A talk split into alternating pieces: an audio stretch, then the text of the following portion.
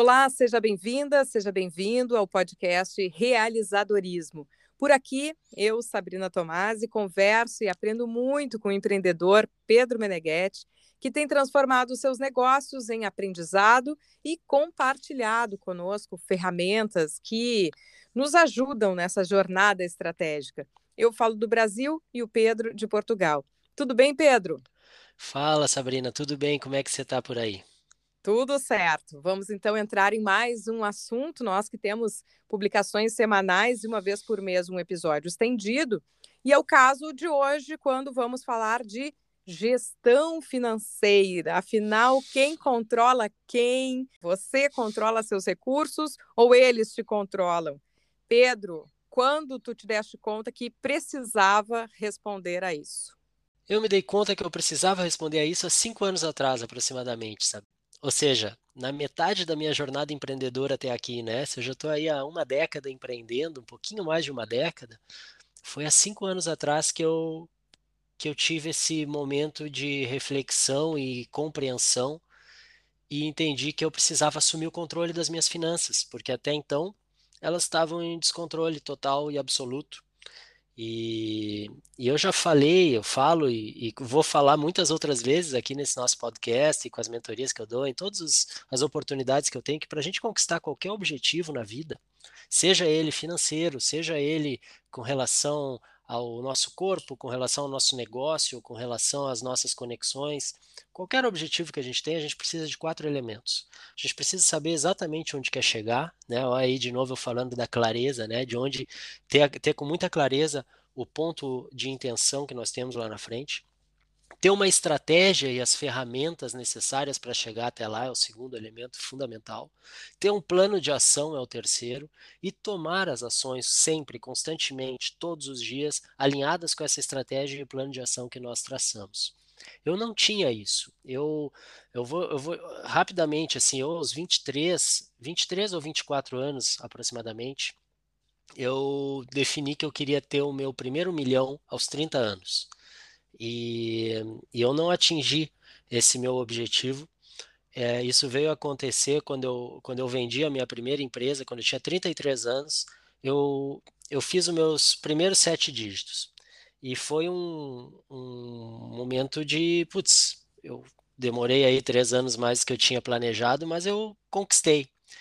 Só que o que, que acontece quando tu tem dinheiro e tu não sabe, tu não tem uma educação financeira de finanças pessoais adequada, não por falta de, de não que isso nunca tenha chegado até mim, eu tive acesso a isso tudo, mas eu não, nunca tive a, a, a intenção real de aprender e entender finanças da melhor forma possível.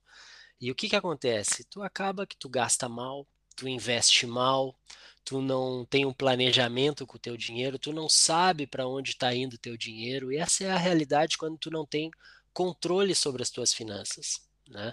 E não adianta tu ter sete dígitos, ou não adianta tu ter cinco dígitos, ou quatro dígitos, ou oito dígitos, se tu não souber o que fazer com o dinheiro. Né? É, é, eu, eu cheguei lá, eu, eu conquistei aquela cifra que eu almejava, porque eu vendi uma empresa, né? Mas porque aconteceu, e as formas que isso aconteceu é, é, é, é um papo para um outro podcast. Mas o fato é que nos anos que sucederam, isso foi em 2013, eu passei uns dois anos simplesmente gastando e investindo mal esse dinheiro. E depois, uh, uh, em, uh, em aproximadamente cinco anos atrás, lá por 2017, eu aprendi como cuidar das minhas finanças porque eu fui atrás, porque eu me interessei, porque eu vi que eu precisava. Eu comecei a estudar bastante, estudei diversas fontes. E hoje eu digo com muita certeza, e eu, eu, eu compartilho com isso com, com os meus mentorandos, com, quando eu estou numa roda de conversa falando sobre finanças, eu falo, cara, se eu tivesse o conhecimento que eu tenho hoje sobre finanças pessoais há, há sete anos atrás, lá em 2013, quando eu vendi meu primeiro negócio, eu estaria muito à frente financeiramente do que eu estou hoje. Não que eu esteja reclamando, eu estou numa posição que eu, que, eu, que eu tenho muito orgulho de estar, que eu tenho. Que eu, eu, putz, eu pratico gratidão muito e todos os dias é, por tudo aquilo que eu já cheguei. Foi isso que me possibilitou me mudar para a Europa, comprar minha casa na Europa, montar novos negócios aqui, falhar, investir, falhar, perder dinheiro em negócio. Foi isso que me, que me, que me possibilitou. Mas eu, sem dúvida alguma, hoje estaria numa posição muito mais à frente se eu tivesse o conhecimento, a estratégia e as ferramentas que eu tenho hoje há dois, em 2013, há sete anos atrás. Minha vida como... financeira estaria hoje numa outra, num outro momento. E como é que se deu essa virada, Pedro? O que foi a chave né, de virada de. Bom, tu mesmo disseste aí que tinha, não, não faltava informação ou até formação, mas hum. faltava uma, uma postura, um olhar, uma disciplina, enfim, onde é que foi a chave de virada para tomar uma atitude em relação a isso? Foi um conjunto, Sabrina, foi um conjunto delas. Por exemplo, quando eu, quando eu quando eu ganhei essa, quando eu ganhei, quando eu, quando eu fiz essa grana, né, quando, quando essa grana entrou, o que que eu fiz? Eu tomei, eu tomei algumas decisões de investimento baseados muito naquilo que, putz, quem investe, é, é muito comum isso acontecer, né? Abrir, abrir uma conta, abrir não, eu já investia na bolsa de valores, mas investia investia assim, escolhendo ações, achando que eu sabia do mercado, achando que eu conhecia, que eu tinha capacidade de prever o tempo de mercado, é, investia em opções, é, investia em, em papéis é, de alto risco, e, e, e, isso tudo a gente arrota o sucesso disso, né? Quando, ah, ontem eu fiz tanto, fiz aquilo, só que invariavelmente tu vai perder muito desse dinheiro com a, com a bolsa. Esse foi um dos primeiros é, é, sinais que eu tive. Outro sinal é quando eu abri o meu primeiro negócio aqui na Europa e, putz, o negócio deu muito errado. Eu tinha investido uma puta de uma grana nesse negócio e lá se foi mais um dinheiro. Aí eu comecei a pensar, putz, mas será que eu não estou investindo errado esse meu dinheiro? Será que eu estou entendendo para onde esse dinheiro está indo? Deixa eu parar e pensar para onde que o meu dinheiro está indo nas minhas contas diárias, e eu me dei conta que eu não tinha esse controle, que eu não sabia, que eu simplesmente tomava minhas, minhas decisões de gasto. E esse foi um momento, foi, foi uma frase que eu, que eu falei para mim mesmo e que me marcou e que eu faço até, que eu, que eu falo muito até hoje. As minhas decisões de consumo, as minhas decisões de gastos estavam sendo tomadas com base no meu saldo bancário e não com base num orçamento que eu sempre tive para as minhas empresas. E esse foi um dos grandes momentos que eu pensei que, putz, eu preciso aplicar o conhecimento e as práticas que eu tenho no mundo dos negócios para a minha vida pessoal. Essa foi a grande encruzilhada que eu encontrei na minha vida financeira, que eu pensei, putz, como é que eu posso gerir meus negócios de uma forma e a minha vida de outra? Como é que eu posso gerir as minhas finanças do negócio com base num orçamento, numa previsão orçamentária, e a minha vida é com base naquilo que eu tenho em saldo bancário? Perfeito. E aí foi um momento muito importante de virada. Da clareza, né? É o óbvio que tem que ser dito, que é uma frase é. que eu gosto muito, mas é esse olhar de tomar decisões em cima do saldo bancário é extremamente arriscado, de fato, que ele nos ilude, né? E o hum. orçamento está ali, indo, é. levando. É. E quem lida com dinheiro em maior ou menor proporção sabe o quanto é trabalhoso conquistá-lo e como é fácil com que ele desapareça, né? Porque a gente acaba às vezes contabilizando as grandes contas, os grandes gastos e as miudezas na sua soma, no somatório, fazem com que grande parte do nosso saldo desapareça, né? Então, como é que tu conseguiste daí fazer esse controle orçamentário, Pedro? Tá, aí eu adaptei os orçamentos que eu tinha para os meus negócios para a minha vida pessoal. Muito simples, né? É, simplesmente é, inventariando as minhas despesas, inventariando os meus hábitos de consumo durante três meses, eu comecei a anotar tudo. Eu comecei a, a, a, a pegar cada é, linha do meu extrato bancário e transcrever para uma planilha de orçamento que eu criei. Na época era uma planilha Excel. E ali eu comecei a entender para onde estava indo o meu dinheiro. Essa foi a primeira é, coisa muito importante, assim, a primeira a, ação que eu tomei, que já me deu um resultado muito importante, que é puxa, agora eu sei onde que eu estou gastando meu dinheiro. E eu mostrei aqui para minha esposa, assim, olha quanto a gente gastou no... Tinha um, a gente morava, na, na época a gente estava morando na Holanda, na esquina tinha um pub. E a gente ia muito nesse pub. Olha quanto a gente gastou nesse pub. Eu não lembro quanto foi, quanto era, mas em um mês a gente gastou uma grana naquele pub. Mas é o que tu acabou de falar, a gente gasta 10, 15, 50, vai gastando e quando tu vai ver no final do mês teve uma uma cifra super grande. Então eu comecei a inventariar os meus gastos para entender como é que estava o meu comportamento naquele momento. Né? E no momento que eu inventariei os meus gastos, a gente começou a tomar decisões, porque não importa quanto tu ganha, tu, tu disse isso, tu pode ter, tu pode ganhar muito dinheiro, tu pode ter muito dinheiro, tu pode ter pouco dinheiro, não interessa, o, o, mecanismo é o mesmo. Quem constrói grana, quem constrói é, uma, uma liberdade financeira, eu te, te, falo com muita certeza, quem constrói uma liberdade financeira construiu a partir de mecanismos de controle, sabe para onde, de onde vem cada centavo que recebe, sabe para onde vai cada centavo que recebe. Ah, mas um orçamento ele vai, ele me dá muito trabalho, ele vai me, vai me prender, vai me, me ceifar as coisas boas da vida. Não, o orçamento ele te dá liberdade para gastar. Quando tu tem orçado, tu sabe quanto tu pode gastar e tu vai lá e gasta com responsabilidade, tu investe com responsabilidade. Então, que, que é importante com relação ao orçamento que eu tenho para dizer? E essa é a primeira parte. Eu estou aqui compartilhando a minha estratégia pessoal. Deixa eu falar isso. Eu não sou credenciado, licenciado, não sou assessor financeiro, tá? Eu estou aqui compartilhando a minha estratégia financeira, que se fizer sentido, eu sugiro utilizarem, mas essa é a minha estratégia que deu certo. Então a primeira coisa é o orçamento. Por quê? A gente precisa entender de onde está vindo cada centavo para onde está indo cada centavo. A gente precisa ter o raio-x dessas nossas contas e tomar as primeiras decisões. Putz, aqui eu posso melhorar aqui as minhas despesas, eu posso baixar, aqui tem uma oportunidade de otimizar minhas despesas. Aqui tem uma, tem, uma, tem uma linha de despesa aqui que eu tenho todo mês e que eu nunca me dava conta. Isso é muito comum também. A gente cai em tantas subscriptions, né, em tantas assinaturas, que muitas vezes a gente nem sabe que está tendo determinados gastos. Quando tu tem um orçamento, tu aprende isso. Né? Esse orçamento, então, ele vai te dar liberdade.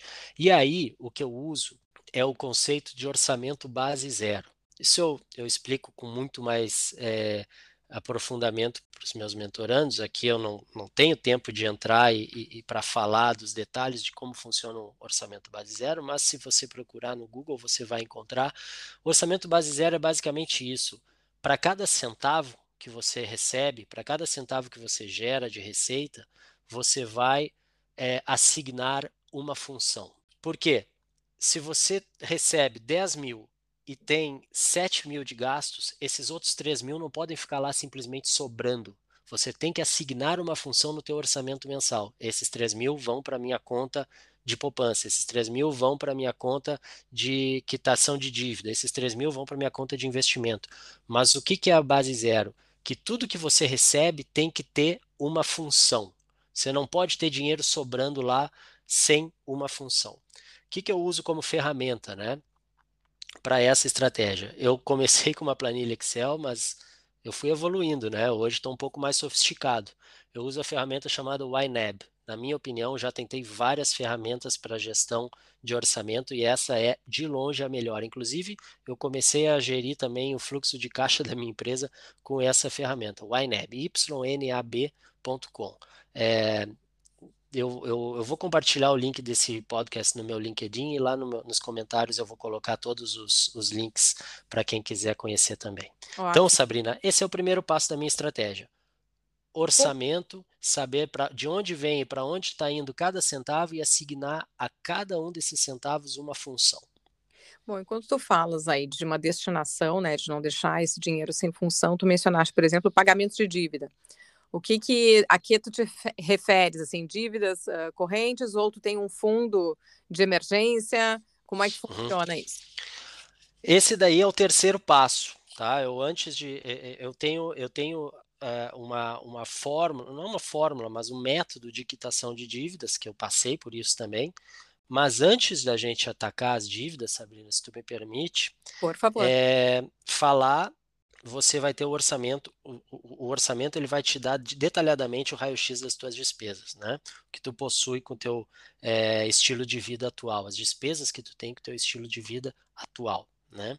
E aí tu vai tomar as tuas decisões, mas ele vai te mostrar exatamente nesse teu orçamento o que você precisa mensalmente, estou falando de grana, quanto de dinheiro você precisa mensalmente para pagar as tuas despesas básicas, que, que são as tuas despesas básicas? moradia, supermercado, seguro-saúde, locomoção, transporte e os serviços básicos, água, luz e gás. Quanto por mês você gasta para isso? Isso é o que tu precisa para sobreviver mensalmente. Ah, mas não precisa do seguro de saúde? Precisa.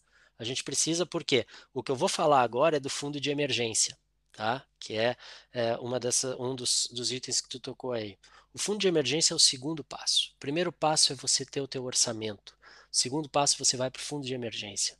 Por que, que o fundo de emergência? O fundo de emergência não vai te fazer uma pessoa rica. O fundo de emergência não é um investimento.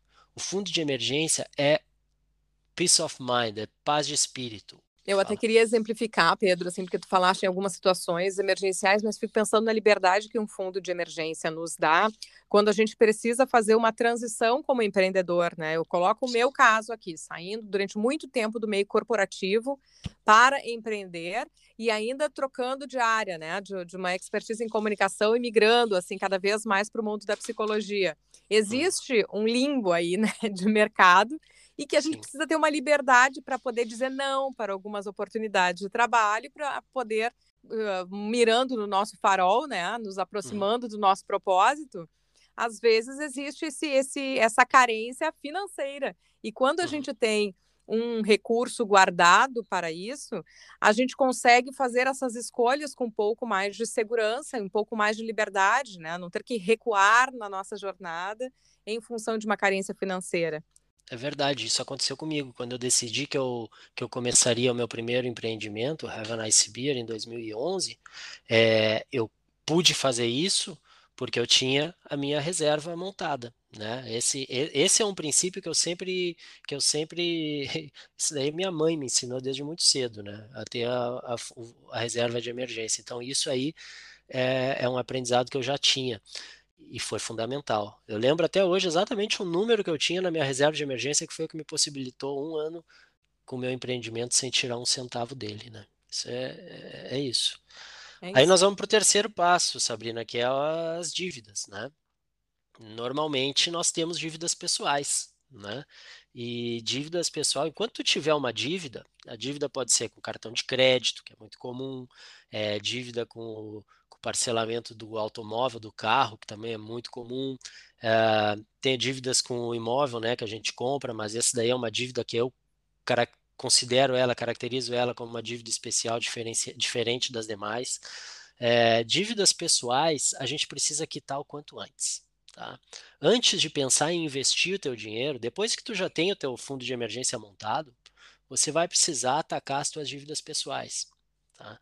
É, isso aí também, há cinco anos atrás, quando eu tive esse, esse momento de, de, putz, eu tenho que mudar essa questão financeira, preciso dominar as minhas finanças, é, eu tinha dívida pessoal que eu, que, eu, que eu nunca me preocupei com elas, né? Mas ela sempre estava lá, eu tinha que pagar todo mês, estava lá pagando. É uma dívida pessoal que normalmente as pessoas frequentemente têm, mas enquanto nós temos alguma dívida, nós estamos escravos dessa dívida, porque a gente tem um fluxo, uma grana que poderia representar um fluxo de caixa positivo para nós, importante para a gente investir no nosso futuro, a gente está lá pagando juro, é, muitas vezes com, com a, uma aquisição de algo que, francamente, não é necessário.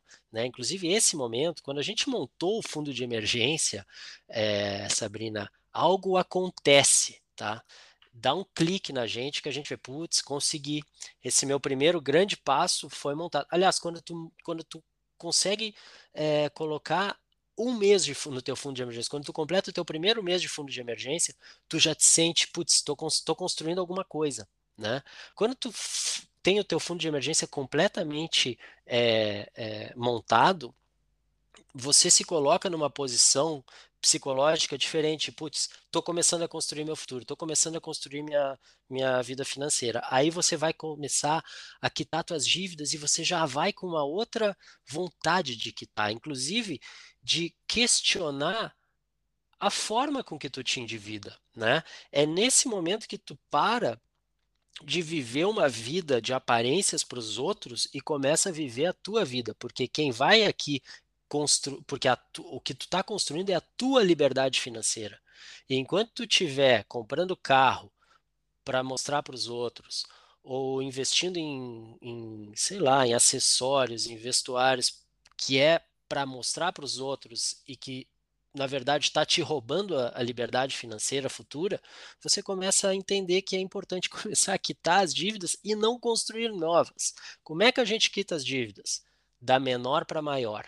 Por quê? Porque nós somos movidos por validação. No momento que tu quitou a primeira dívida, que é a menor, você já vai pegar gosto pela coisa, já vai querer quitar a outra. Se você começar com o objetivo de quitar a maior das dívidas, e eu não, independente da taxa de juro que você está pagando, é da menor para maior.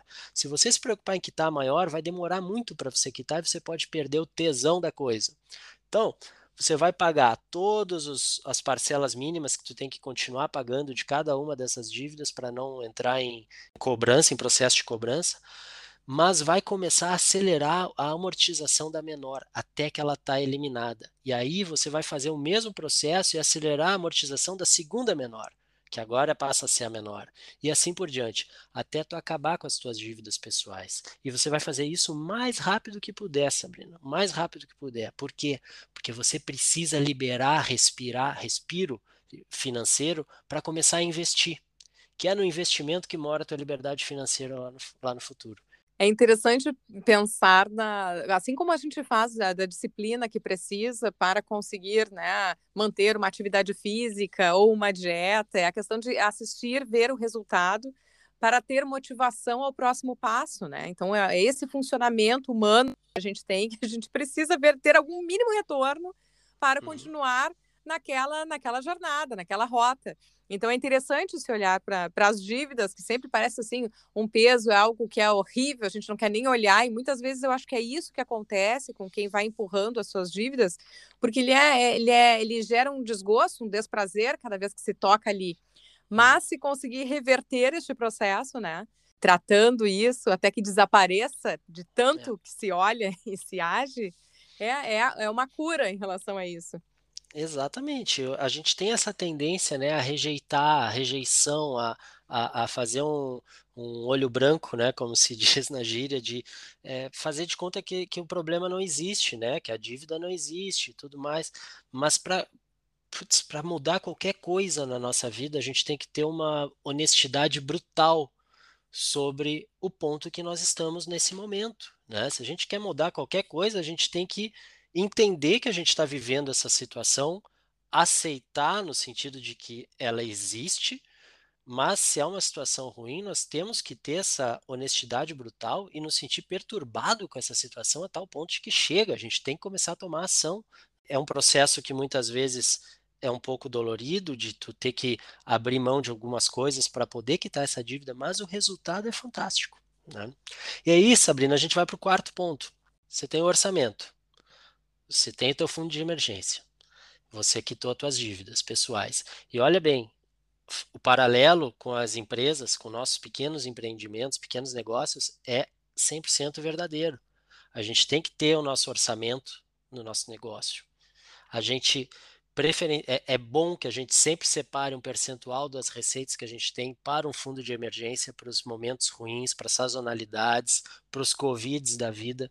Né?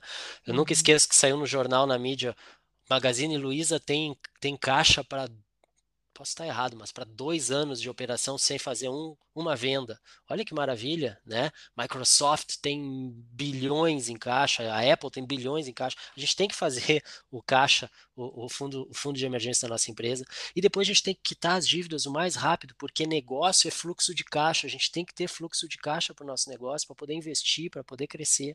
E na vida pessoal a mesma coisa. E aí a gente passa a investir.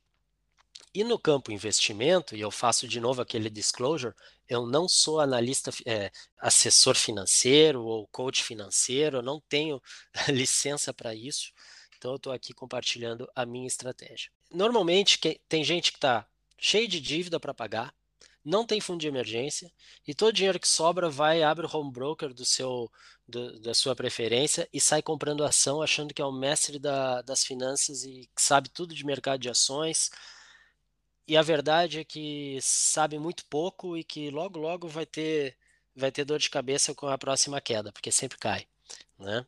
Ninguém consegue prever o tempo do mercado.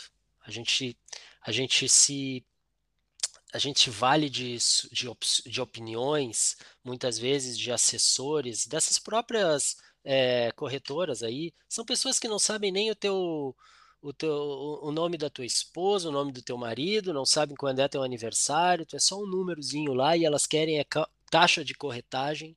E eu escutei uma história muito boa, um cara caminhando por Monte Carlo lá, um monte de iate uh, atracado, e aí o outro falando, ah, esse iate é do dono do banco X, esse iate é do dono do banco Y, esse iate é da corretora não sei o quê, esse iate é não sei... Aí o outro parou, tá aí, cadê os iates dos clientes desses bancos? Não tem. Por quê? Porque esses bancos, essas corretoras tão importam, se importam em fazer, encher os seus próprios bolsos. Então, a decisão que eu tomei depois de muito estudo é que eu vou tomar conta dos meus próprios investimentos. E estudei e resolvi seguir uma estratégia específica, uma estratégia que foi desenvolvida por Ray Dalio, um dos maiores investidores do mundo. E ele, e ele desenvolveu essa estratégia das quatro estações, que é uma chamada quatro estações, que é uma estratégia resiliente o suficiente para superar qualquer é, momento né, da economia, para ela pegar, a, surfar a onda do crescimento com certa velocidade, né, crescer mais a uma média maior do que a taxa de mercado, e quando o mercado está em recessão, perder muito pouco, né? E ele me ensinou através dessa dessa estratégia que às vezes a gente fala, o que é um portfólio balanceado, né? Ah, não, tem que pegar metade ou uma parte a gente bota aqui na, no alto risco, na bolsa, e outra metade vamos botar no super conservador. Só que na verdade o que tu precisa balancear é o risco. E o mercado de ações, ele é muito mais arriscado do que o mercado, por exemplo, do tesouro direto, né, que o risco uhum. é muito uhum. baixo. É, você não é um profundo expert em ações, a não ser que tu seja, mas é, imagino que não. Então, você tem que apostar no mercado. E aí eu aprendi que nessa estratégia das quatro estações, você compra ETFs. ETFs são conjuntos indexados, é um investimento onde você, é, vamos botar nessas palavras, porque no fundo tudo é uma aposta, né? Você aposta ou você investe num indexador. No mercado americano, no Standard Poor's 500, quem, quem sabe o que eu estou falando, é o, é o índice Ibovespa dos Estados Unidos, né? ou é um índice que faz um pool de tesouro direto que você vai comprar vários tesouros de 20 anos ou mais, ou vários tesouros de 7 anos ou mais. De novo, eu entro em detalhe nas minhas mentorias, mas procurem no Google All Seasons Portfolio, o portfólio de, das quatro estações. Eu não sei se tem em português, em inglês é All Seasons Portfolio. Esse é o investimento que eu faço, tá? Ele diversifica a posição, risco, e uma coisa muito importante que eu aprendi é diversificar o meu investimento também temporalmente, tá? Como é que funciona investir temporalmente? Porque se, se a bolsa ou se qualquer investimento cai é, 50%, você precisa que ele cresça 100% para você empatar novamente, né? Ao passo que você diversificar temporalmente os teus investimentos, o que, que acontece? Você vai investir, por exemplo, em 2022 você tem 12 mil para investir, você vai investir mil por mês. Você não vai pegar os 12 mil e investir em janeiro. Você vai investir mil em janeiro, mil em fevereiro e mil até dezembro. Por quê? Porque quando cai, mesmo assim, você vai investir mil no outro mês. E aí, esses mil, eles vão surfar a onda do crescimento. E aí você vai investir mais mil e assim mais mil, porque você não é capaz de acertar o tempo das dos mercados. Muito importante isso. Então, você vai comprar ETFs, vai seguir uma estratégia específica. Eu sugiro, eu sigo a estratégia das quatro estações. Você vai diversificar temporalmente, você vai investir todos os meses. Você não vai fazer investimentos em grandes blocos uma vez por ano ou uma vez de vez em quando. Se você sempre que entrar uma grana, ah, entrou 50 mil, vou botar na, no meu investimento. Não, divide esses 50 mil em 12 e investe mensalmente durante os próximos 12 meses. Isso daí é algo extremamente útil e importante. Diversificação temporal. Compra e segura. Essa é uma estratégia que você vai só comprar, você nunca vai vender você não vai vender, porque a tendência é que quando o mercado cai, a gente vai e comece a vender. A gente compra na alta e vende na baixa. É um erro. Você só compra. Estratégia do uh, Warren Buffett, ele só compra, ele não vende, né? e reinvestir os dividendos, né? Sempre que entrar dividendo, você vai reinvestir. Com isso, no longo prazo, e a gente só pensa em longo prazo aqui, tá? No longo prazo, você vai ter um, uma abundância financeira, é, porque os resultados vão chegar. Qual é o teu, o teu objetivo? Não sei. Essa é a primeira pergunta, né? Onde você e... quer chegar? Você sabe exatamente onde quer chegar? Esse é um processo de mentoria que você pode fazer é, individualmente, que você pode fazer com alguém, mas é importante você fazer essa reflexão de onde quer chegar. E aí construir essa estratégia para chegar lá. E claro, por mais que a gente tenha se estendido assim falando da questão de investimentos, é porque é um assunto uh, delicado, difícil, né? Porque temos muita informação e eu acho que essa é a questão. As mentorias são, são bacanas nesse sentido, porque elas fazem filtro da quantidade de informação que a gente tem disponível, né? Hoje em dia é bem isso, dá um Google, aparece milhares de possibilidades ali.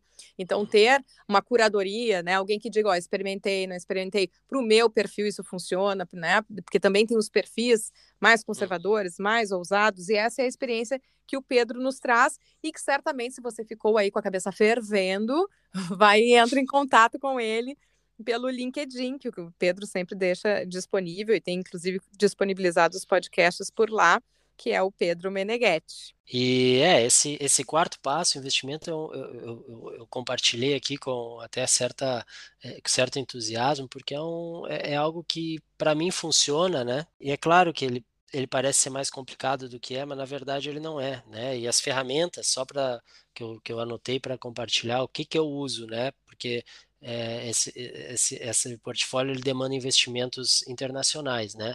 Eu uso a Interactive Brokers, que é uma corretora internacional que não tem praticamente custo algum, é, que esse é um outro ponto, né? A gente tem que comprar e segurar e não ficar vendendo e recomprando, porque cada transação tem custo, né? E esses custos, ao longo do tempo, se eles podem fazer a diferença é muito importante financeira na tua vida, né? Você pode deixar 2% que você deixa é, na, na, no juro composto, 2% sobre 2% sobre 2% no longo prazo, é muito dinheiro que você deixa na mesa. Mas, enfim, esse quarto ponto do investimento é um ponto que demanda muita conversa e entendimento, mas aqui eu compartilhei a minha estratégia pessoal.